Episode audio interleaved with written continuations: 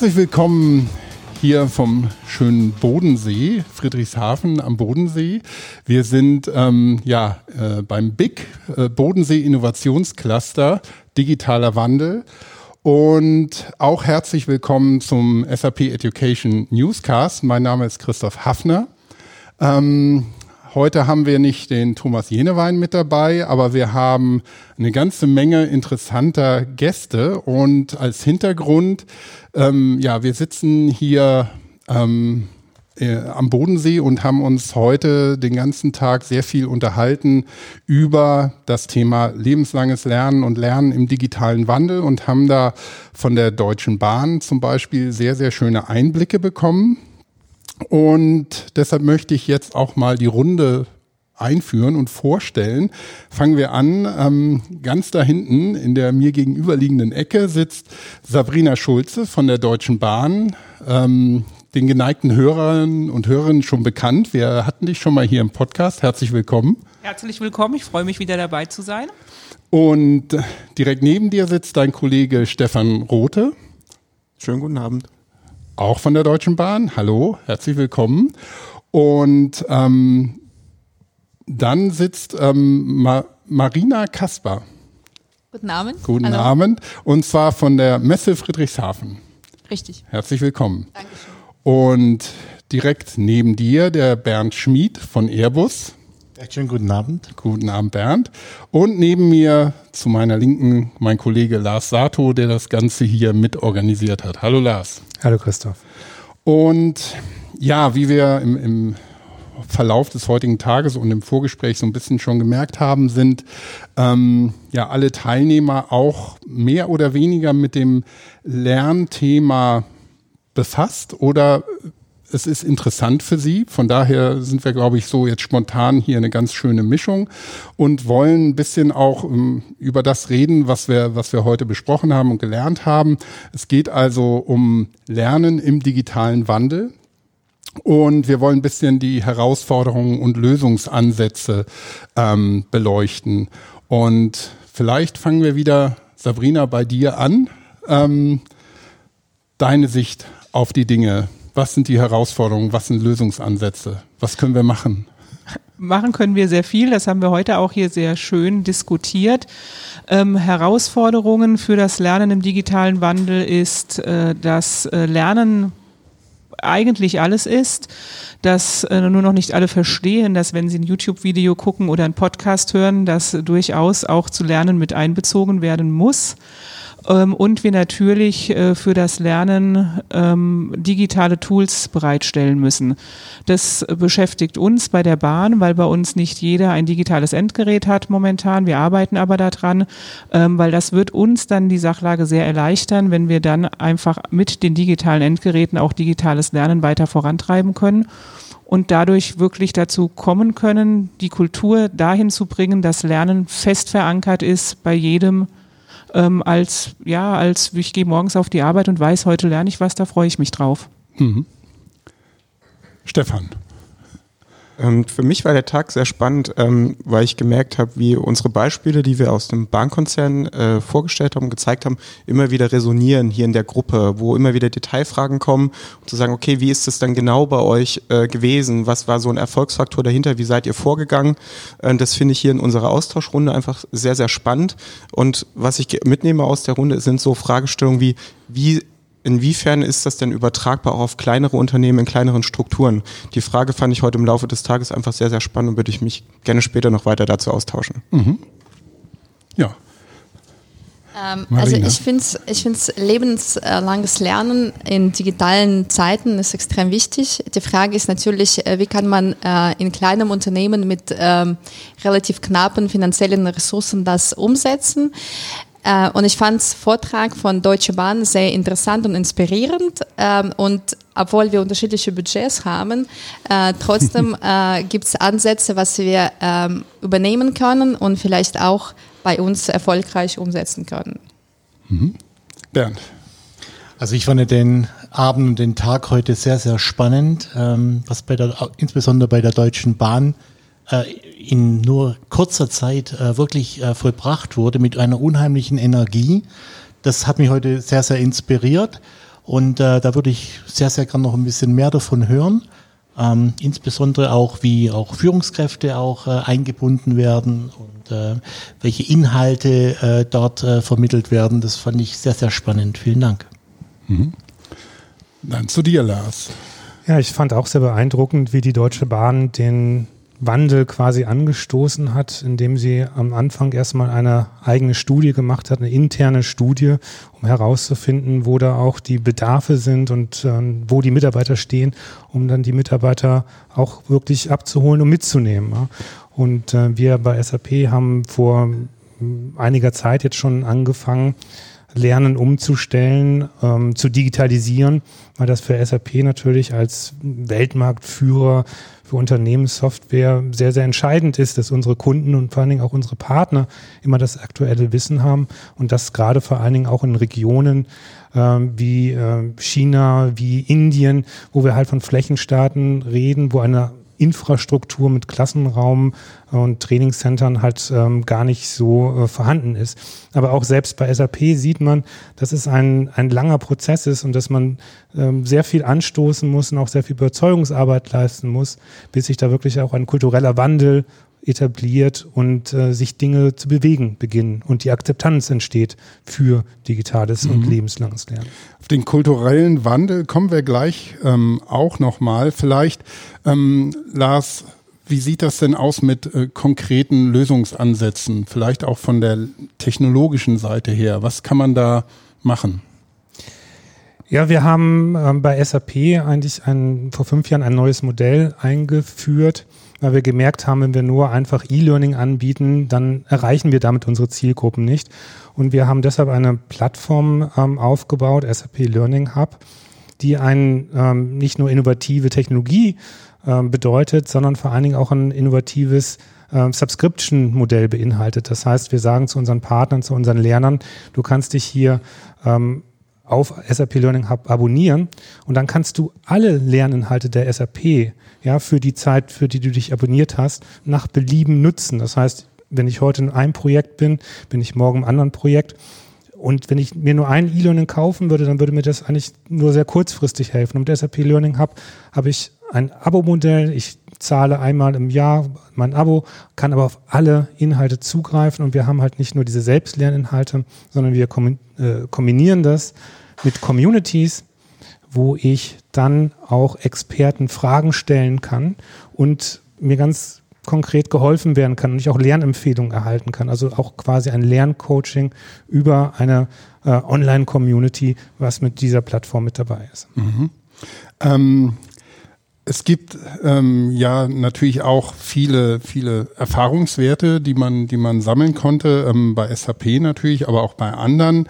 Und es gibt auch neue ähm, Methoden oder ja, Ansätze, auch beim Arbeiten und Lernen, ähm, zum Beispiel äh, Stichwort Working Out Loud. Ähm, Bernd, vielleicht kannst du dazu ein bisschen was sagen. Ja, ich bin äh, mittlerweile ein großer Fan davon geworden, als ich äh, vor zwei Jahren den Initiator äh, kennengelernt habe, den John Stepper, ähm, weil es mir ein Working Out Loud als Methode des Peer Coachings ähm, ziemlich viel Sinn macht, äh, im digitalen Zeitalter äh, untereinander zu lernen. Das Ganze funktioniert über zwölf Wochen. Äh, ein Pro, pro Woche wird eine Stunde investiert. Äh, jeder arbeitet an seinem Ziel äh, und bekommt ganz viel Feedback. Es geht über Trust-Aufbau, es geht über Generosity, also ein, äh, ein ganz anderer Ansatz, um äh, digitale Inhalte zum Beispiel weiter zu verbreiten im Unternehmen. Äh, man kann sich ja auch zum Beispiel das Onboarding sehr gut vorstellen von neuen Mitarbeitern äh, im Sinne eines Selbstcoaching, eines ähm, selbstlernenden äh, Systems. Und äh, das hat mich äh, unheimlich berührt, jetzt so dass ich mich mehr damit beschäftigt habe. Ähm, auch, es gibt eine große Community heute auch schon, ich denke bei der Deutschen Bahn auch schon, aber Siemens, Bosch ist hier ganz weit vorne und ZF hier in der Region. Mhm. In der Region. Und ähm, das ist durchaus mal eine Möglichkeit, anders zu lernen, äh, viel, viel dezentraler auch, mhm. ja, in Gruppen, die auch äh, confidential miteinander äh, verbunden sind. Und das ist ein so einen Sicherheitsrahmen auch bietet. Ich glaube, das ist auch ganz wichtig. Mhm. Was ich dabei so spannend finde an dem, was Lars beschrieben hat und dem, was du beschreibst, Bernd, ist, ähm, sowohl die Facette, wie ich lerne über Working Out Loud, als auch Haltung, wie ich miteinander lerne und den technologischen Ansatz, den, den ähm, Lars beschrieben hat, sind zwei Ebenen, die immer auf Nachhaltigkeit und Perspektive gerichtet sind. Also die gehen sehr in die Zukunft und das ist ein kontinuierlicher Prozess ist, der eine gewisse Flexibilität braucht, eine gewisse Offenheit und sehr, sehr viele Freiheitsgrade. Und ich glaube, das spricht sehr viel für die Art, wie wir in dieser digitalisierten Zeit irgendwie lernen, arbeiten, miteinander auch interagieren. Mhm. Und da sind so Communities oder auch die Working Out Loud Circle sind so sichtbare Beispiele, wo man merkt, da sind Leute, die öffnen sich diesem Mindset und fangen an, das zu leben und zu übertragen. Und das ähm, ist wirklich sehr, sehr spannend zu sehen. Aber das hängt für mich immer miteinander zusammen. Also das eine ist ein, ein Kopfthema, das andere ein Technologiethema. Und richtige Erfolgsbeispiele entstehen aus der Mischung von beiden und, und das zu etablieren. Mhm. Ähm, und Vielleicht zu der Frage, ja, also äh, was ich erlebe, ist gerade, dass aus Führungskreisen bei der Bahn schon der eine oder andere Working Out Loud Circle entsteht, die da aktiv suchen. Ähm, es ist natürlich auf die Menge an Führungskräften, die wir haben, es sind ein paar tausend, natürlich auch ein, ein schwieriges Konstrukt deutschlandweit, europaweit oder auch international, die miteinander zu verknüpfen. Aber es ist sehr, sehr spannend zu sehen, welche Sachen daraus resultieren und äh, das Feedback daraus ist immer sehr, sehr positiv. Mhm. Und du, du hast ähm, erwähnt, also auch, auch ähm, nicht nur Lernmethoden, sondern auch Arbeitsmethoden, auch wie man, wie man neue Dinge gemeinsam entwickelt. Ähm, da sind natürlich auch ähm, Methoden, auch schon etablierte Methoden, ähm, wie Design Thinking zum Beispiel interessant. Marina, vielleicht kannst du da ein bisschen von berichten. Äh, ja, Design Thinking ist ähm, gerade sehr in und äh, man hört äh, überall, dass mit Design Thinking man versuchen, versucht man neue Geschäftsmodelle zu entwickeln, neue Ideen zu entwickeln. Ähm, und das haben wir bei uns im Unternehmen auch versucht umzusetzen. Oder wir haben einen ähm, Design, Design Thinking Prozess gestartet. Und ich fand das äh, sehr spannend und sehr interessant, weil ähm, das ist auch so kulturellen Wandeln, äh, wo du merkst, äh, manche Mitarbeiter sind begeistert und sind voll dabei. Bei manchen Mitarbeitern kommt es kritisch an, was wahrscheinlich auch normal ist. Und das ist für mich äh, auch die Frage, äh, wie schafft man dann alle Mitarbeiter mitzunehmen, jungen Mitarbeitern, erfahren, äh, erfahrenen Mitarbeitern. Ähm, und das ist auch so, zeigen, das ist Prozess und das äh, kommt nicht von heute auf morgen. Ähm, Design Thinking, das ist ein, äh, eine Sache, was wir ausprobiert haben. Ähm, zum Beispiel eine andere Sache ist Open Space, das, was wir ähm, auch ähm, bei uns umsetzen. Und wo ich auch merke, das ist auch ein Prozess und ähm, es ist sehr gut dafür geeignet, um Silos zu brechen. Wir, wir haben Abteilungen, wir haben Teams und wir arbeiten, äh, wir sind sehr fleißig, äh, wir sind sehr, glaube ich, haben sehr gute Ideen, aber die bleiben oft in Teams oder in den Abteilungen. Und mit Open Space versuchen wir, diese Silos zu brechen und Mitarbeiter auf eine Plattform ähm, live zu bringen, ähm, was in digitalen, äh, digitalen Zeit sehr wichtig ist, live zu machen. Mhm. Und heute haben wir ähm, zweite Open Space gemacht und das war meiner Meinung nach sehr erfolgreich mit sehr gutem Feedback. Mhm. Kannst du vielleicht Open Space noch mal kurz erklären, was sich dahinter verbirgt? Ähm, ja, also im Prinzip, das ist ähm, ähm, eine Plattform, äh, wo äh, bei uns zum Beispiel alle freiwillig, ein, alle Mitarbeiter sind freiwillig eingeladen ähm, und da ähm, jeder Mitarbeiter, der ein Problem, eine Idee oder eine Frage hat, ähm, kann das in der Runde werfen oder kann vorschlagen, das Thema. Äh, diese Themen pinnen wir an der Wand und wir haben, wir hatten zum Beispiel heute zwei, ähm, zwei Timeslots, äh, drei Zimmer zur Verfügung. Äh, insgesamt kamen ähm, sechs Themen und dann alle, ähm, alle Anwesenden können sich äh, für ein bestimmtes Thema ähm, äh, entscheiden und dann gehen in unterschiedlichen Räumen und diskutieren das Thema und versuchen auch Lösungen gemeinsam zu finden. Mhm. Natürlich, das ist Anfang, also dann muss, äh, muss die Umsetzung kommen und die Umsetzung ist äh, genauso wichtig wie Disku Diskutieren von Problemen und das wird jetzt diskutiert, was können wir umsetzen und äh, dadurch entwickeln wir uns auch weiter. Mhm. Ja, das ist spannend und du hast auch wieder den, den Kulturwandel erwähnt und ähm, das ist ja in der Tat so ein roter Faden, der sich auch durch diesen Podcast zieht, von A bis Z, dass eben eigentlich auch immer die, die Menschen und äh, wie die Menschen Wandel meistern können, wie der Wandel Menschen betrifft, ähm, ja, das ist, ist so ein Guiding Principle fast. Ähm, Sabrina, vielleicht kannst du ähm, zu dem Thema noch ein bisschen was erzählen. Äh, ja, ist für uns natürlich auch ein sehr spannendes Thema, weil wir äh, bei der Deutschen Bahn äh, sehr divers aufgestellt sind. Das heißt, ähm, wir haben Abteilungen, die haben schon einen sehr großen digitalen Wandel hingelegt, möchte ich mal sagen, äh, weil die sich schon komplett im Bereich agil aufgestellt haben und da teilweise Hierarchien abgeschafft haben. Dann haben wir natürlich noch Bereiche, die sind noch äh, ganz hierarchisch aufgestellt, wo das auch sehr viel Sinn macht, dass das sehr durchreguliert ist. Ähm, und nichtsdestotrotz versuchen wir jetzt natürlich alle aus den momentanen Angeboten äh, für jeden Bereich und für jede Abteilung ähm, das zu finden, was da passt. Das ist ein großes ähm, Ausprobieren, ein, ein großer Kulturwandel, der da auch bei uns stattfindet und der natürlich äh, auch mit den Führungskräften sehr gut begleitet werden muss. Also das äh, macht sehr viel Spaß, das ist sehr interessant zu sehen, äh, wie da auch die Unterschiede kommen. Deswegen auch diese Working Out Loud Circle, die sich äh, treffen, äh, deswegen die Themen, die wir bei uns auf der DB Lernwelt äh, unterbringen, die dazu führen.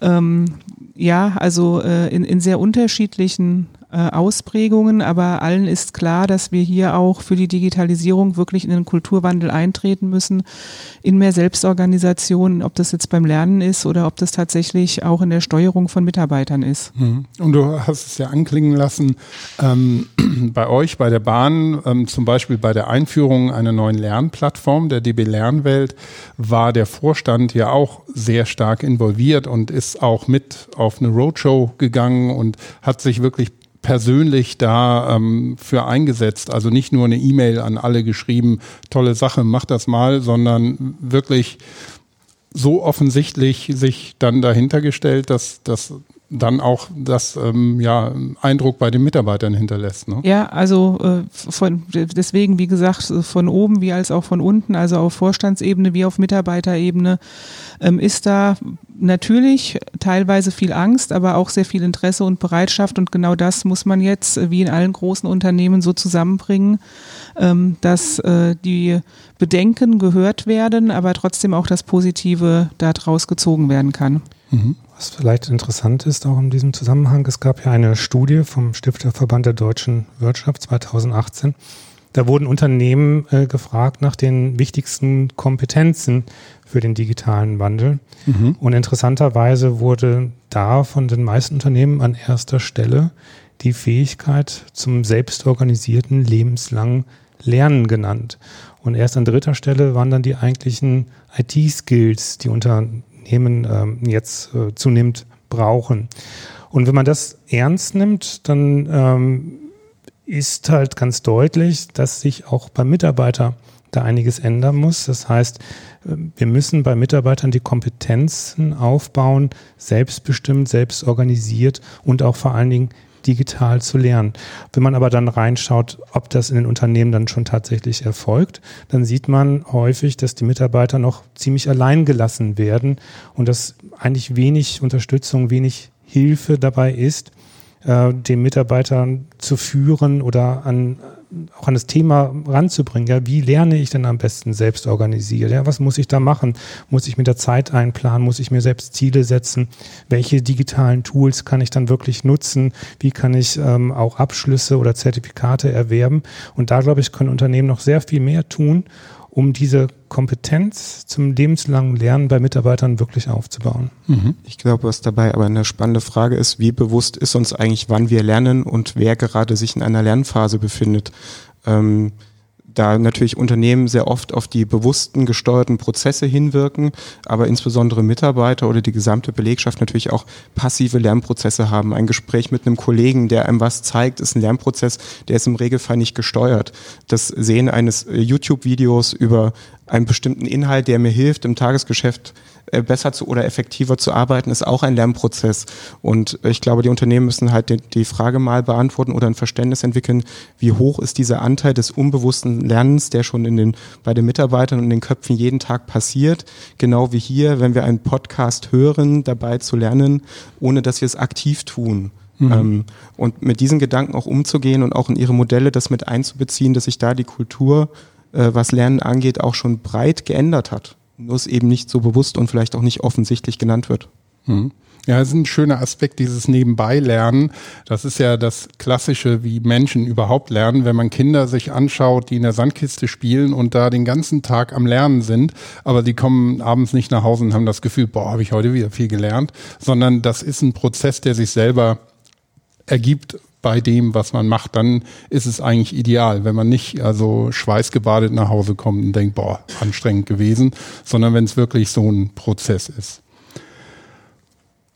Gut, ähm, ich glaube, da hatten wir eine ganz schöne Diskussion noch und eine schöne Zusammenfassung von dem heutigen Tag, der mir auch sehr gut gefallen hat und sehr ergiebig war, auch in Sachen Podcast. Das ist sehr schön.